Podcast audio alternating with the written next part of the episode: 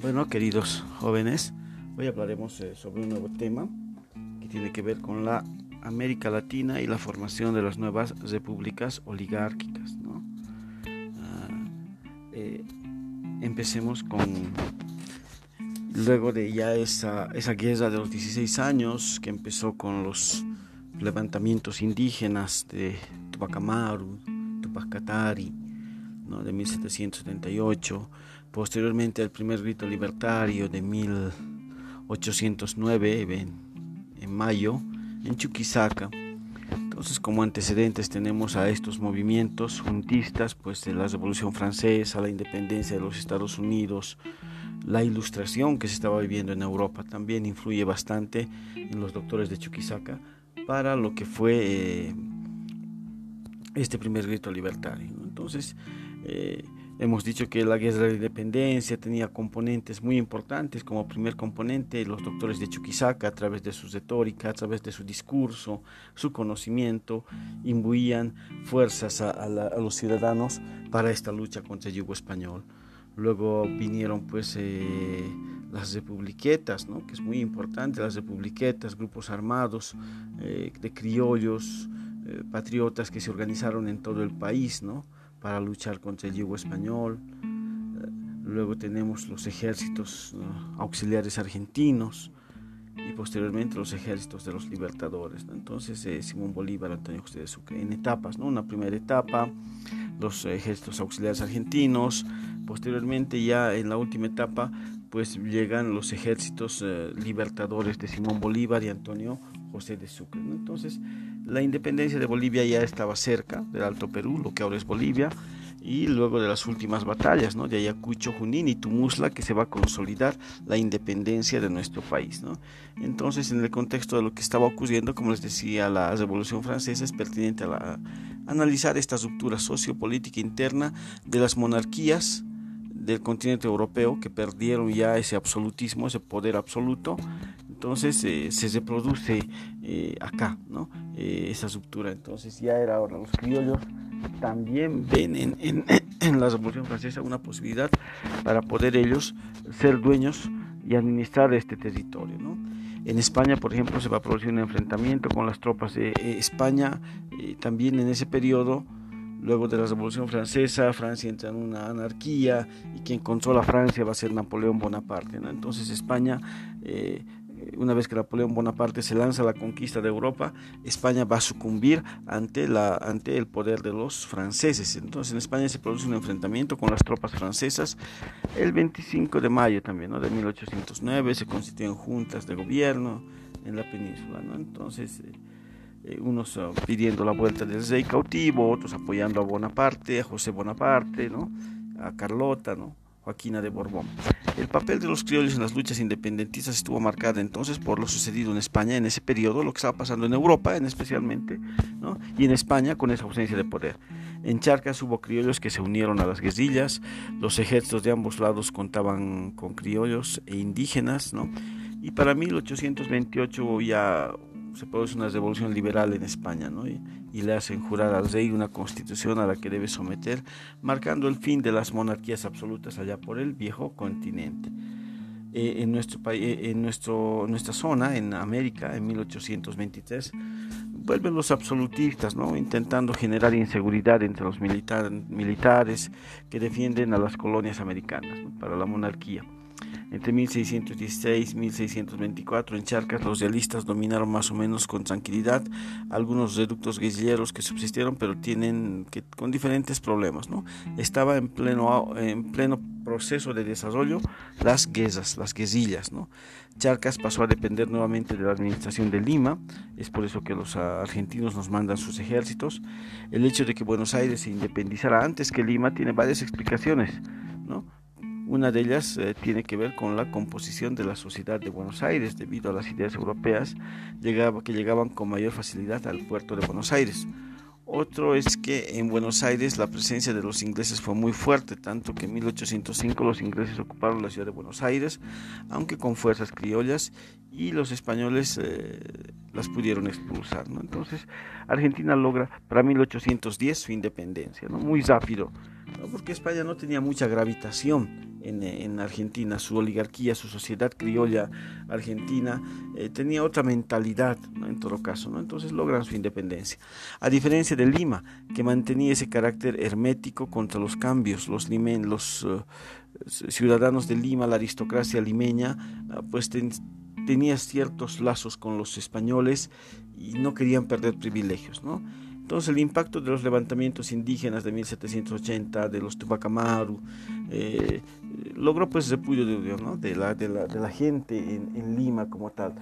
Lima eh, era la ciudad de, los reyes, la llamaban, ¿no? entonces los españoles tenían fuerte gravitación allá. El carácter de la lucha de la independencia criolla puede ser definida en, dos posturas, ¿no? dos posturas, la de carácter ideal y la de carácter real, donde nacen sus verdaderos intereses. Eh, para Bolivia eh, consiguió su independencia por su propio esfuerzo, porque otros le ayudaron con su independencia, no porque otros lo ayudaron, pese a que tuvimos ayuda, pero eh, fue producto de nuestro propio esfuerzo. Al margen de la influencia externa hubo la lucha auténtica con máxima expresión ¿no? en las guerrillas, donde hemos visto ¿no? las republiquetas de Sinti, de Ayoayo, de Lari, Caja, entonces diferentes líderes, ¿no? como los esposos Padilla, el Moto Méndez, el cura Ildefonso de las Muñecas. Álvarez de Arenales, Esteban Arce, tantos líderes eh, nacionales que se han fortalecido con estas republiquetas. Hasta 1822 las tropas de San Martín no habían invadido la sierra y los realistas mantenían su impacto al interior del país.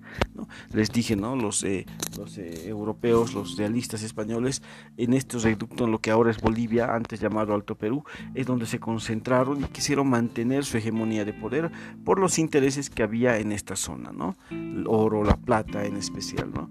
Entonces eh, fue bien difícil. Su ejército estaba, el ejército realista estaba conformado por 6.000 hombres, ¿no? quienes eh, eh, lograron enfrentamientos también con nuestros patriotas. ¿no?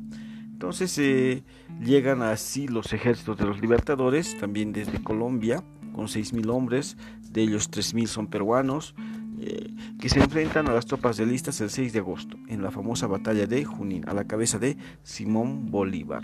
Los realistas estaban al mando de el general José Canterac. Entonces,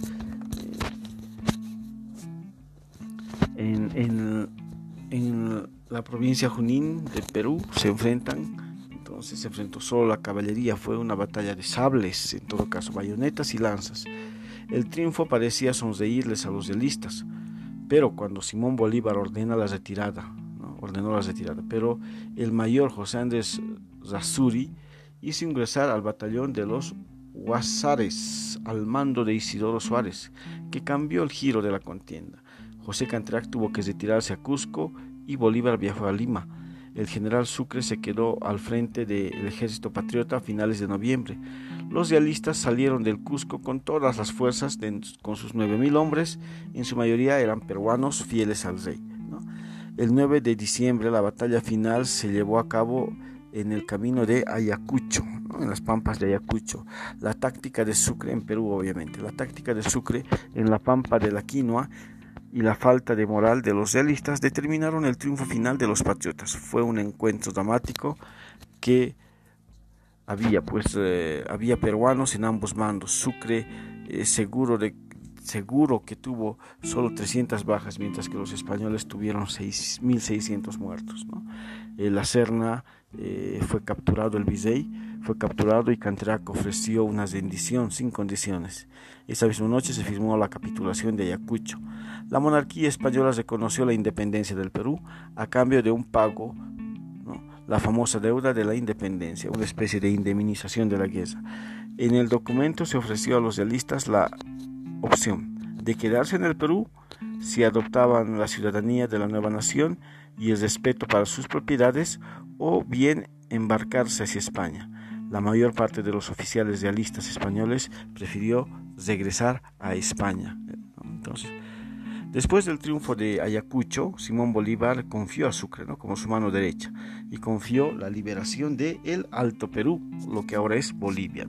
Entonces esas dos batallas son decisivas para ya lograr la independencia del Perú y también derrotar al ejército realista que tenía ciertas huestes aquí en el Alto Perú, en lo que ahora es Bolivia. Y, Antonio José de Sucre es el encomendado. ¿no? Es en el Alto Perú donde se encuentra la última resistencia realista organizada por el brigadier Pedro Antonio Olañeta, que concentraría sus tropas en torno a la ciudad de Potosí, dividiendo sus fuerzas entre entre los comandantes José María Valdés y Carlos Medina Celi. Entonces eh, este, eh, este último, eh, Olañeta, lo traicionaría, revelando él junto a sus tropas para enfrentar a la fracción del ejército realista. ¿no? Los traiciona y revela su ubicación. Las tropas de Medinaceli y Olañeta se enfrentarían, se enfrentarán en la batalla conocida como la batalla de Tumusla el 1 de abril de 1825, donde salieron, salió victorioso Medinaceli y con Olañeta y con Olañeta que resultó herido y falleció al día siguiente dando por terminada la última resistencia realista en el Alto Perú o lo que ahora es Bolivia. Casimiro Olañeta, sobrino del último general realista, ya había estado negociando con Antonio José de Sucre desde el mes de enero de 1825 una ah, posible salida para el ejército realista y rendición. Fue importante la influencia que ejerció Olañeta en el mariscal Sucre para que éste emitiera el decreto del 9 de febrero que convocaría a la asamblea que decidiría el futuro de las provincias del Alto Perú. Entonces Medinaceli eh, y, los patriotas salen airosos de esta batalla y se lanza lo que es, eh, se emite el decreto del 9 de febrero de 1825 donde convocan a las, a las ah, provincias altoperuanas a una, a una asamblea a la cabeza del eh, Antonio José de Sucre. El 9 de febrero de 1825 en La Paz, Sucre tomó una decisión política que abrió el camino al nuevo ser político. Convocó a una asamblea de diputados de los pueblos de las provincias del Alto Perú que deberán instalarse el 29 de abril siguiente para deliberar sobre los destinos de ellas y sobre su régimen provisorio de gobierno. Este decreto asumió que la ausencia de un gobierno general de las provincias del antiguo Virreinato de Buenos Aires cesaba la posibilidad de una reunión en ellas. Entonces, el 6 de agosto de 1825 se instaura la Asamblea Deliberante de las provincias de Charcas o Alto Peruanas. Todos los diputados la eh, llevan su representación soberana precedieron a firmar el acta de la independencia y jurar su voluntad irrevocable de gobernarse por sí mismos y ser regidos por la Constitución. Entonces, en esa asamblea deliberante la postura era clara. Era, había tres posturas en esa asamblea del 6 de agosto. Una, eh, anexarse, eh, ser parte de ese, ese país, esa gran Colombia que pretendía Simón Bolívar conformar con todos los países que él había liberado. Colombia, Venezuela, Ecuador, Perú, Bolivia, ¿no? conformar la Gran Colombia y un poderoso Estado. ¿no? Esa era una postura. La otra era anexarse a la Argentina, ¿no? porque los argentinos nos habían ayudado con sus ejércitos auxiliares. Y la tercera postura era pues nacer como una, una república independiente y soberana. Los diputados de, en esta Asamblea Deliberante realizan la votación y gana la tercera postura. ¿no? Así es que nace nuestro país como una república independiente y soberana. Eh, el 10 de agosto siguiente, el presidente de la Asamblea comunicó al general Sucre el pronunciamiento sobre el destino elegido por unanimidad, la de constituirse un Estado independiente de las provincias del Río de la Plata. ¿no? Entonces, no anexarse al Río de la Plata y formar parte del Perú tampoco la opción de elegirse. Era un Estado soberano, independiente de toda otra nación. Entonces así nace nuestro país. Este nuevo Estado se denominará República de Bolívar, en honor al libertador Simón Bolívar, por haber triunfado en la batalla de Junín y haber sido el libertador de eh, estos países. La capital de esta nueva República de Bolívar se llamaría Sucre. ¿no?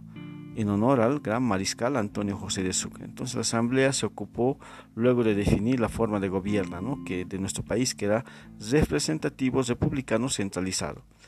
Participación de los indígenas en la lucha de la independencia.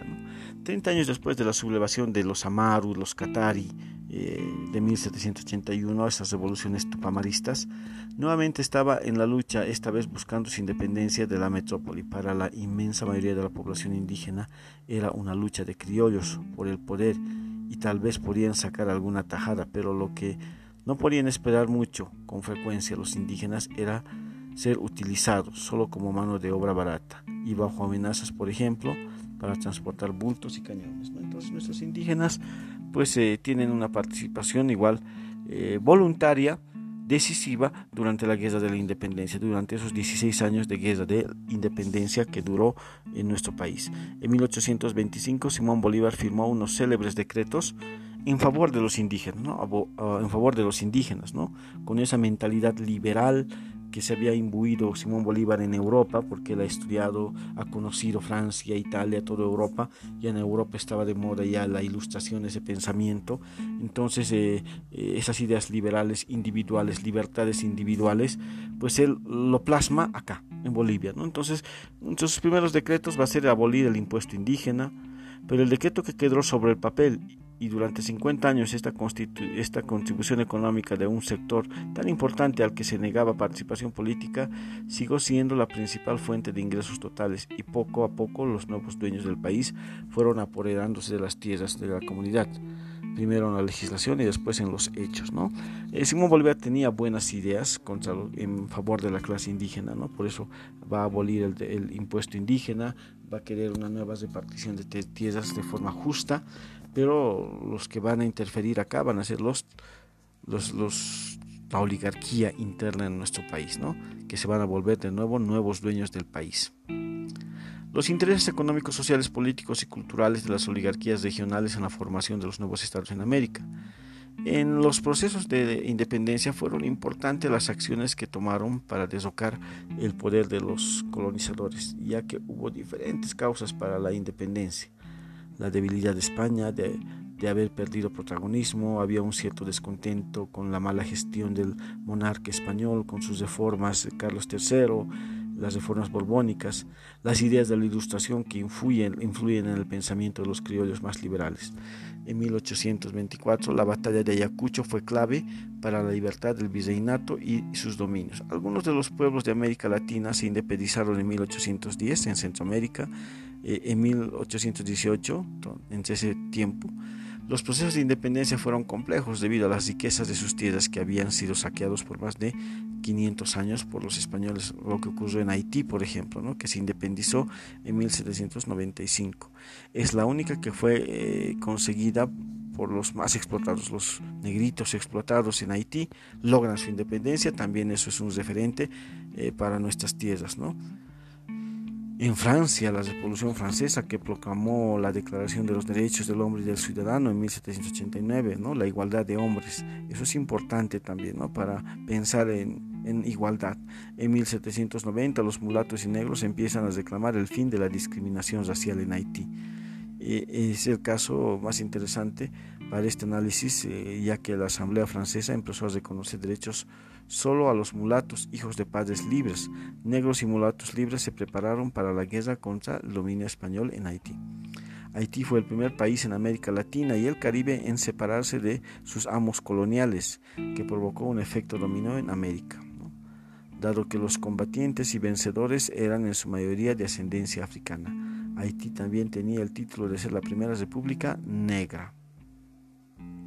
Los rebeldes consolidaron el poder, un general Juan Jacobo de Silence el 1 de enero de 1804, el nuevo líder bajo la constitución dictatorial de 1805 se declaró Haití una república libre en nombre del pueblo haitiano. Esto es lo que pasó en Haití. ¿no? Los intereses económicos, sociales, políticos y culturales de las oligarquías regionales en la formación de los nuevos estados en América Latina se manifestaron con pugnas de poder y territorio que consideraban a ellos como, su propiedad. ¿no?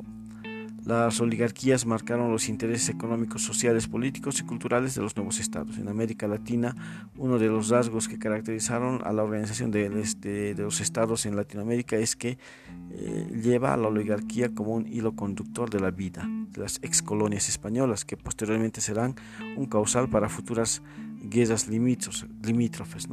Estos nuevos países se, se integraron al mercado mundial a través de una economía primaria, exportadora principalmente de materia prima.